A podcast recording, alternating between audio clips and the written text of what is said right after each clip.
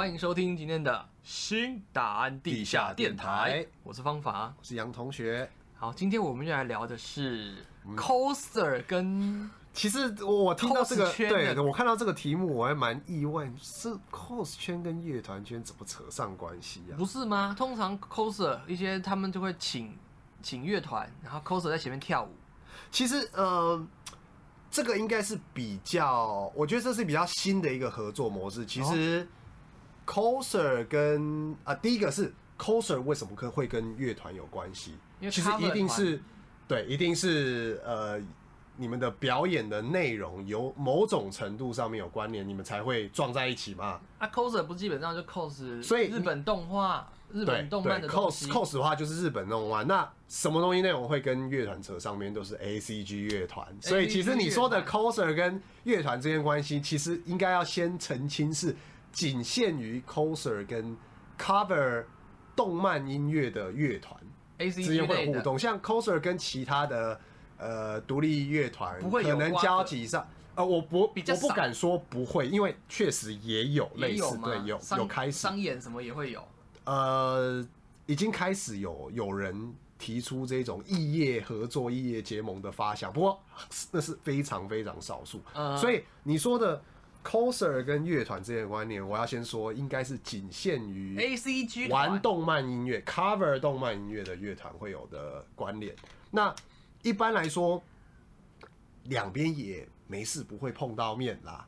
那为什么会碰到面？第一个就是有动漫的这种音乐。呃应该说动漫活动，动漫活，比如说像是每年这种都会有的这种什么 FF 啊、PF 啊、CWT 啊。那以前呢是纯粹都是一些同人作家去卖他们东西，然后 coser 在外面，嗯，给给大家拍照。那后来因为办大了嘛，然后就想要让里面的这个活动内容就是更多元，然后更精彩，所以才会开始邀请表演者去。那最一开始呢，通常都是表演找找这种。不插电的这种乐团，因为配置简单，那只要带一个木吉他跟一个木箱就去。那对，那后来因为这个活动做得很成功，然后有了经费之后，就开始找乐团。因为其实找乐团是一件麻烦、呃、成本非常高的事情，因为你不是说找了乐团来人来了就好了，通常是你还要帮他们准备音箱，还要帮他们准备鼓。好，那有了器材之后呢，你还要在想怎么帮这些东西收音。那收音外面是不是需要有大喇叭？大喇叭要不要用音架来架？这些全部都是钱，所以你有舞台的钱，你有外面的这整个设备的架场的钱，然后器材的钱，还有才是最后的你邀乐手的钱。所以这是一直到可以先透露一下嘛？这样一场大概平均这样是多少钱呢？呃，其实这个很这种的这种很看情况，但是我平均大我。通常都是用弹的。那我最我们最好是有弹到大概演出半个小时，一个团拿到一万块哦，最好是要。其实还是低于外面做场行情，因为外面做场行情至少一场一个 set 一个乐手会拿到大概三千多块。那如果说是一个标准的四到五人的配置，其实整个团应该是可以拿到一万五左右的。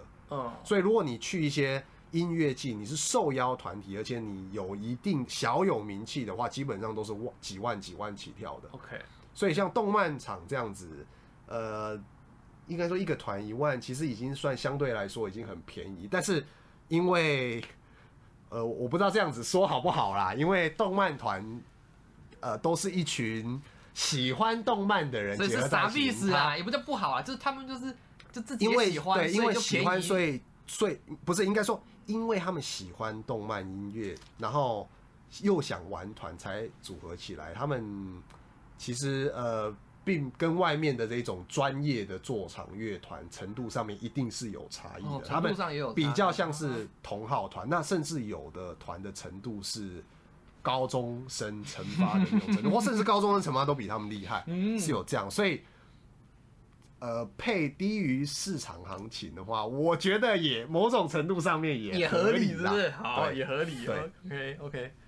对，所以那当然，呃，办这种活动呢，就不会。如果你要让节目更多元，就不会只有音乐嘛，你会请这种 coser 上去，可能以前的 coser 可能只是在外场给大家拍拍照。那我看之前去场子的时候，发现哇，现在 coser 还有这种舞台秀，对，舞台秀，然后甚至唱歌跳舞，或者是有些像已经像是小，有点像小偶像团体的那种感觉。对对对，然后哦，那个又是不一样，那个就不是 coser，他有些也会 cos 啊。呃，但是那一种情况，我们就比较不会把它称为他是 coser。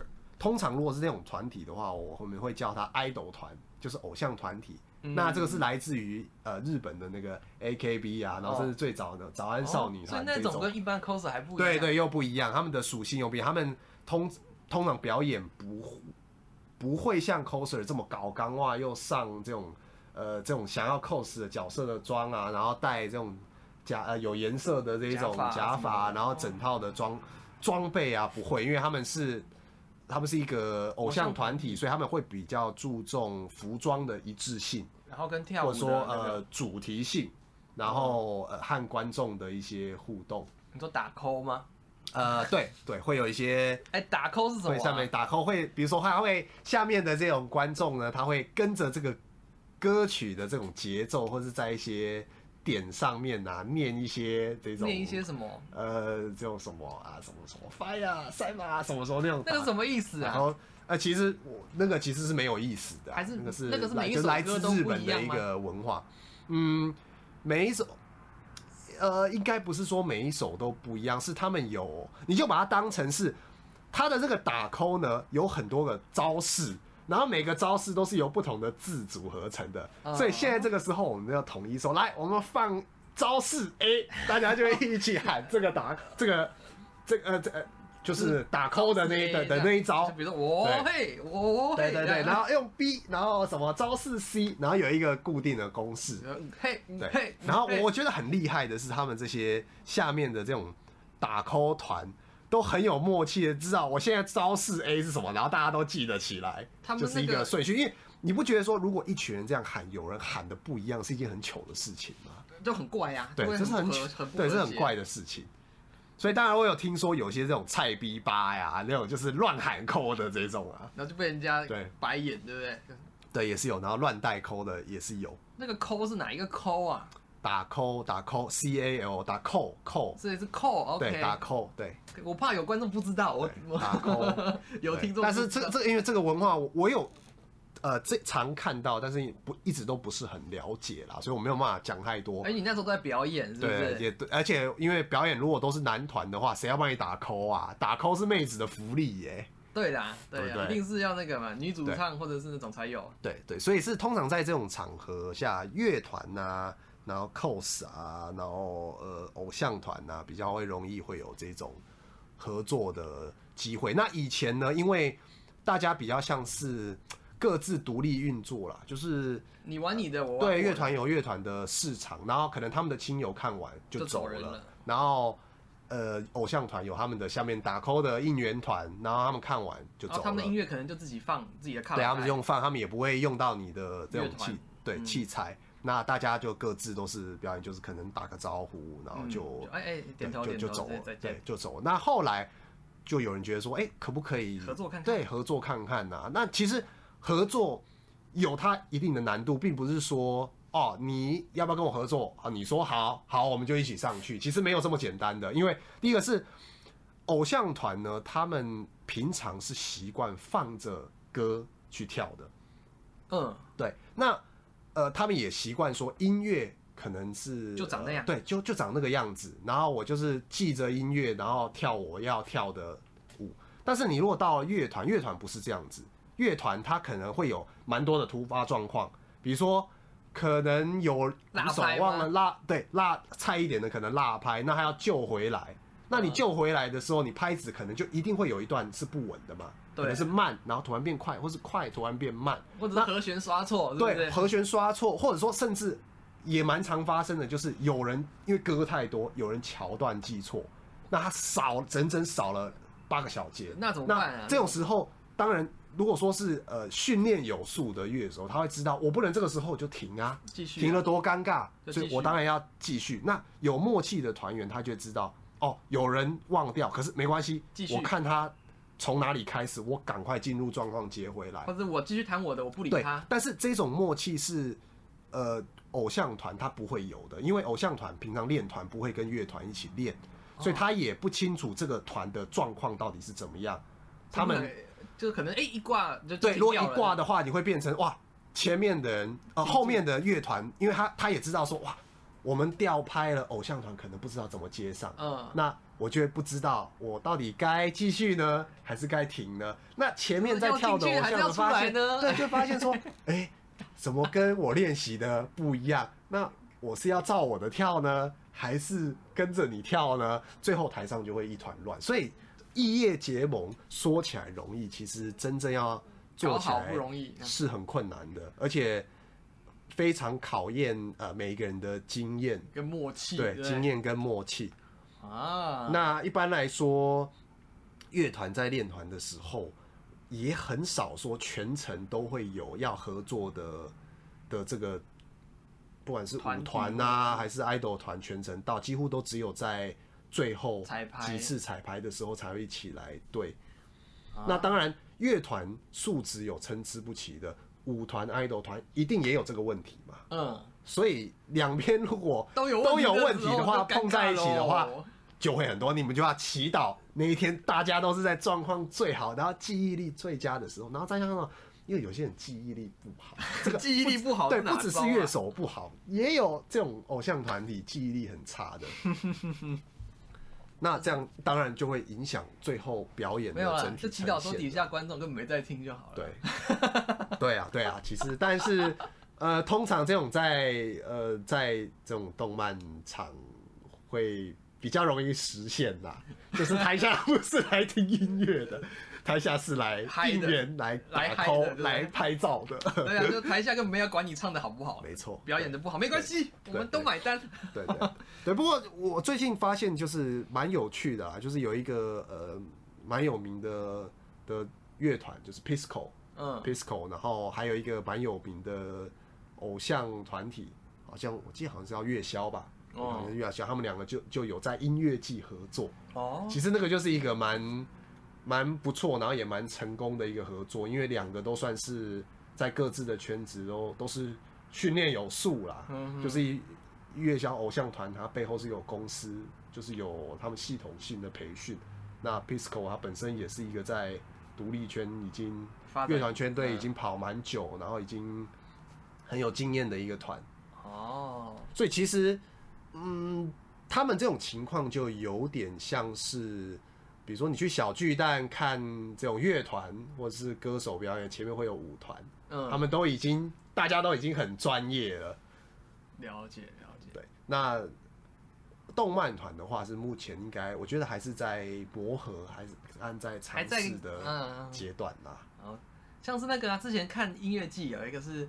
A K B 四十八对，跟黄西田的呃对，应该应该不是不能说 A K B 是吧？他是那个台，台北对 T P T P T T P T 对对，他跟黄西田有合作，对那个就很很特别啊，对对，居然他们一个，我想他们应该差了好几个世代，对啊，居然那听到那个台北团在唱台语歌，就觉得哎非常的特别。他那个哇，他那个还是三届合合作哟，因为后面是乐团做场老师，嗯，然后黄先生是艺人。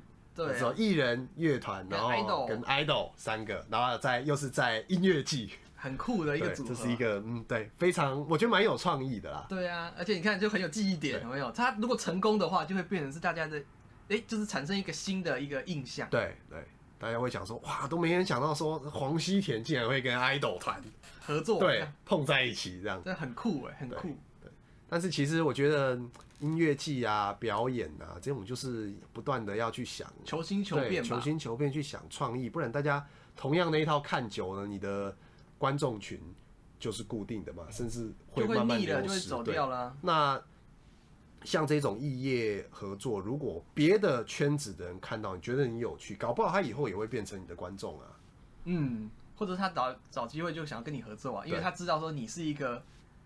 愿意跨出去原本的那个对，对，那其实大家都是就是互利共生呐、啊。我们说，如果能够把两圈子的人结合在一起，那下面的观众变多了，当然你就能你的场子变对，市场变大了，你将来才会再有下一场嘛。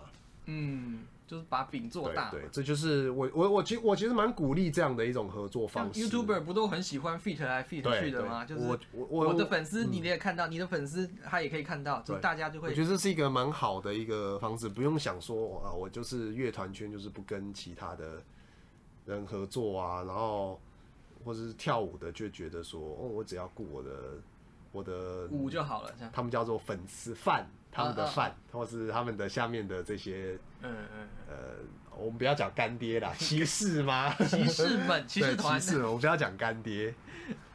对，这个古典音乐也要好好学习一下。对，你看古典音乐，对古典好像比较封闭一点，相对没有。古典音乐，我觉得好像在我看来，要他们跟这种现代的歌手合作，就已经是极限的，就是他能接受到最多的，就就是很难。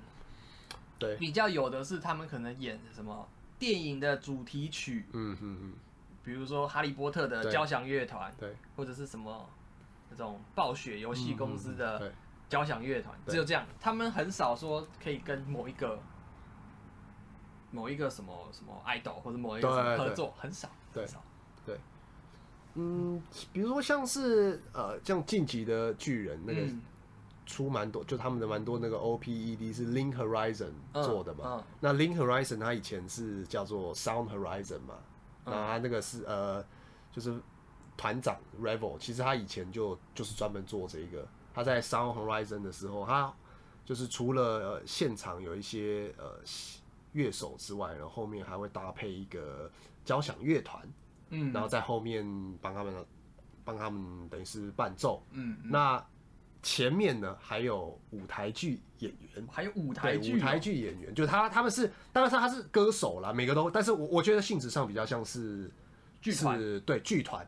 然后因为前面的人除了唱歌之外，他还要有走位，然后可能会有一点小舞蹈，对，然后他还会有一些对小舞蹈一些肢体动作，然后还要配合灯光，然后还有旁白，然后还有后面的投影。所以其实他的这个做法就已经是融合，有一点像剧场了。对，已经像剧场这样子，只是是一个更着重于音乐音乐部分的剧场，所以他才会哇砸重本。音乐剧。对，呃，又我觉得又比音乐剧更豪华，因为音乐剧很少会请一个好几十人、三四十个人，又有乐团跟交响乐。通常音乐剧可能就十个了不起。对对。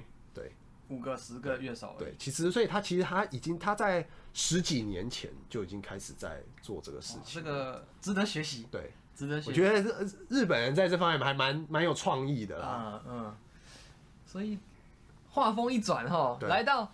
这样，如果这样子有异业合作的时候，嗯、是不是特别就容易产生出一些不一样的火花？我想这个应该不只是在音乐圈，就是在很多的圈子，你只要有人跟人有合作，人跟人就会碰撞出火花嘛。嗯，我想这是应该都是在所难免的啦。怎么说呢？这有点像是你同一个公司里面可能会有办公室恋情。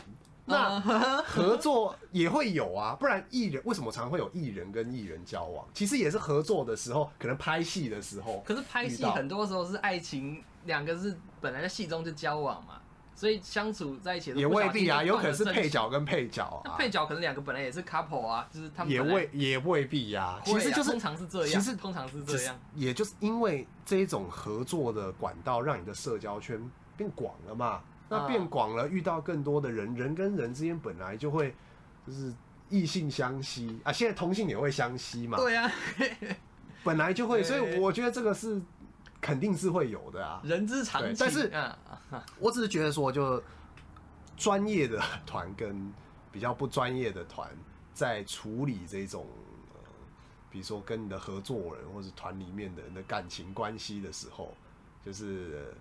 心理的这种成熟度就会有差哦。比如说啊，专业的团他就能够分得很清楚，对对。他就算分不清楚，他可能台上的表演他也是不会落掉。对对，台上的表演是很很专业的，就不会把这种个人的这种感情带上工作。嗯。那当然，哦，不专业的他可能就，比如说我，可能就会，可能就会有人他不是真的想要。为了合作，然后去找某个人，找找这种异业，他可能就是哦，我就是想要，我想要知妹子，哎、欸，我想要知妹子，所以 我去找一个找妹子团。对，那我那我练我也随随便便练，因为我的目目的本来就不是要为了把妹的，本来就是把妹。那当然，这个就是你能不能公公私分明嘛？你能不能认清你在做场，你在表演，你你的钱你就是在工作。可是很有时候真的很难，因为尤其是音乐类的男生，对，要么是要么是同性恋，要么不是的话，这个是刻板印象吗？我说如果先去掉，我说先去掉同性恋这一块的话，嗯、剩下来这些男生通常就是坏男孩，通常就是 对，通常就是坏男孩，嗯、啊，就会就很容易被人家说就是贵圈真乱，有没有听过？嗯、对，是啊，为什么会这样嘞？嗯，为什么呢？应该。应该是要回过去探讨，是这个圈子大概都是什么属性的人会比较容易聚集在一起？属性哦，对，他不就喜欢音乐吗？有喜欢音乐，可是有可能是他喜欢的音乐不是社会上面的主流，他是非主流的。那你你也知道，非主流的的艺术家都很有自己的个性，那很有自己的个性，他可能就不会有这种外界的道德束缚。比较豪放不羁一点，是不是？那所以对于这种人来说，外界觉得贵圈真乱，他不觉得乱，而且我只是感情丰富。对啊，为什么？就是这你说乱，那是外界的观感啊，我不这么觉得啊。我觉得没有，我我我很专情，对不对？就是跟每一个人在一起的时候都只爱他，对不对？没有，或甚至觉得想说，我就算不专情，那又如何？专情这也是外界的道德束缚施加在我身上。我觉得我我这个到处这样这样玩，我这是。我这个是呃，落实落实我的性自主权，可以这样子啊，对不对？对，那那当然，我不得不艺术就是比较艺文的这种圈子，大家的想法通常都会比较不落俗套，不受世俗框架。还是说是因为会这种音乐的男生呢、啊，通常会比较吸引女生？嗯，尤其是会弹个电吉他或者我我觉得，就是感觉很帅，主唱就是会有一种帅感吗？对你你说的没有错，但我觉得不是因为他拿着麦克风或者吉他，而是因为玩音乐的人，他最基本要做到的就是你在舞台上要有自信，所以是自信的这个这个气质让人觉得有魅力，会吸引人，并不是因为他拿了乐他拿了乐器站上舞台就帅，因为有些。那你为什么不觉得高中成发学生在上面很帅？欸、因为他可能就夹着在那边那种。可是高中成发通常那个主唱或者吉他手通常比较受欢迎啊。嗯，通常是这样啊，不是吗？呃，是啊。可是为什么他们会受欢迎？因为第一个是他会站，他是站在舞台最前面的嘛。对、啊。那你要能够站在舞台前面，然后又吸引到观众，你一定有你的个人气质，你不可能是一个在上面然后呆呆的这样子，对，站挺挺的。的主唱不可能吧？你一定是那种带动气氛。那其实你会去做这件事情，你就是在展现你的自信嘛。OK。所以其实吸引人的不是一呃不是他在做的事情，而是他散发出来的魅力跟自信。哦，oh. 那一样啊。从乐手的角度上面，他可能本身他就是喜欢那种呃有自信，然后有个人主见的的这一种人。那他可能透过一夜结盟哦，碰到另外一个圈子，也是展现这样子气质的，那当然就很容易一拍即合啊。不知道哎，总觉得女生的话好像没有这么多这种自信，因为我觉得或者这么多，他们通常比较通常你要能够，你要你要能够。站上舞台表演，第一个你就要克服舞台恐惧嘛。我这很多人有嘛。嗯。为什么很多人上去不自然？就是因为他没有办法面对这么多群众，然后当所有群众目光都聚焦在你身上的时候，有些人会感到不出话来，对，动不了。对。但是如果你能够克服这件事情，代表你是个有自信的人嘛。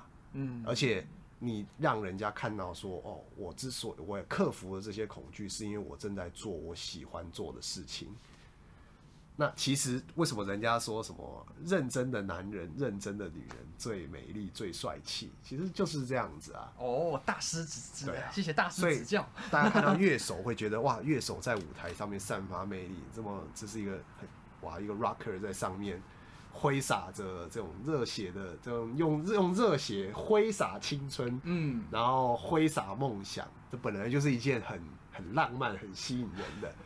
是。那那从乐手的角度看到，比如说可能好 idol 团觉得说哇，他们为了他们的梦想也是努力的在表现自己来练习。其实对乐手来说，这是也是一件很有吸引力吸引力的事情。乐手对什么女生都嘛 都未必啊，对啊。那为什么 对啊？为什么乐手不会去，比如说可能被一个这种乖乖的？乖乖的男生女生吸引不一定啊，有些还是玩玩的嘛，对不对？嗯，不是很多渣渣男。对，但是那种就不久嘛，就不久嘛，就是他们特别容易就吸引到，因为他们有那个那种气场嘛，对，自信的那种自信，自信的。但是就是因为这个气场常常可能会让别人觉得没有安全感，所以大家才会有一种刻板印象，觉得说好像。玩团的啊，玩音乐的人，嗯，比较爱玩嘛，爱玩，然后定性比较不足，嗯，才会给人这种印象。像古典音乐，大家就不会有这种感觉，不会觉得说古典音乐的人就好像就是很很喜欢。因为我我觉得古典音乐上面的人，他们在扮演的，他们比较像是螺丝的角色，比如说上面有一个，你今天还是会有一个，比如说什么什么。交响曲，它或者是什么什么协奏曲，对，协奏曲的时候还是会有首席，或者会有一个主要的表演者啊。对，但是古典乐应该不鼓励突出的个人吧？不会啊，除非你是首席，除非你是首席。就是啊，就是还是会有首席啊，或者什么的，对，还是会突出啊。可是就不会像是感觉玩乐团圈的这种。可是像有些人就会觉得指挥很风流啊。嗯，指挥，尤其是对在外国，国外啊，可是台湾指挥都很风流啊。台湾指挥没有这么没有这么有这种，真的吗？这个我就不清楚，这可能就要问你。还好，真的还好，还好是不是？就是目前古典乐，所以台湾像是乐团圈这么，就是这种风气这么的盛行。哦，台湾的指挥比较学院派，是不是？对呀，对呀，像是学者。对对，都是很像学者教授的感觉。嗯，他们就不会有像像那种艺术家的那一种，嗯嗯，很就是像披头散发啊，或者是这种，通常都是就像老师一样的。教授一样的，对啊，我我觉得这个就是古典乐圈跟风气不同，对乐团圈一个很大的差别。对啊，古典音乐的都是比较一板一眼的，对，因为演奏的东西也是比较一板一眼的。嗯哼，那乐团圈要么就是很，对，你是要在短时间聚焦，你是要让，对，是要让目光聚焦在你身上，能量很大，然后情感很重，对，主唱这样哇嘶吼，对。不一定是摇滚，就算是唱唱一些流行的情歌，也是要很重感情的。嗯，没错。嗯，那古典音乐就是很舒服。对，所以不要再说玩乐团的都是渣男。其实他们只是，嗯，他们只是比较多刻板印象，他们比较多比较有魅力，不是比较多情，比较有魅力吗？比较有魅力，然后比较有个性，比较，嗯，好，没关系，没关系，我没有没有意见，不要起争议，不要起争议。我觉得古典乐要你要吸引更多人，也是需要朝这种展现自信的。有啊，路线来去走，你不觉得有一些很厉害的一些人，他拉起来还是很有个人魅力吗？对，可是他弹起来，像朗朗也是啊，他就是非常的有。对啊，可是这种人就倾向于单飞啊，对不对？那你要是个人魅力很强，你不可能还在一个团体啊。你像是偶像团体也一样啊，个人特质很强的人，他就会单飞出来啊。未必有，很多是这样子啊。未必有，如果像是呃人数比较少的偶像团体，他们每个人都有每个人的个人魅力，因为个人魅力是他们赚钱的工具。那有些真的魅力到够强大的时候，他就会单飞啊。他其他两个跟不上，其他几个跟不上，他就这个就嗯，我觉得这个不是魅力的差异，这个就已经是是啊，是实力的差异了啦。你会你会离开一个团体，就是你觉得你的实力跟其他人差太多嘛？也有可能是。魅力差异啊！你说太有魅力，所以就导致单飞，对，也也有可能会有这种情况啊。对啊，但是如果是这样的话，通常就不会组在一起嘛，因为会组在一起的，或者是组在一起之后有一个人成长特别快，就是对啊，那然人气一直一下就会离开了，这就跟在乐团也是一样。嗯，如果说一个团里面有人太强，有人太弱，要么就是弱的被离团，不然就是强的自己走。嗯，对啊。如果一哇强的弱的能够都待在一起的话，那代表他们真的一定有什么革命情感在。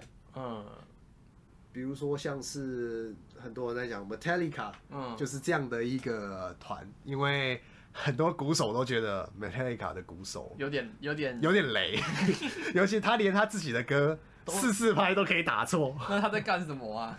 对，所以他才想说哇，他能够在一个这么赚钱，然后这么大的一个团里面，是他运气好，不是因为他实力很好。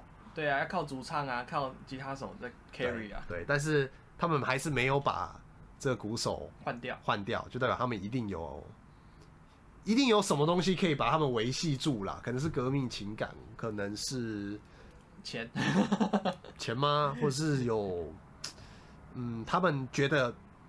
以这样的一个配置来合作是最自在、最有效率的。也有可能就是这个也是一个变成一个卖点呢、啊。卖点吗？我觉得以他们团的话，比较不会是这样子。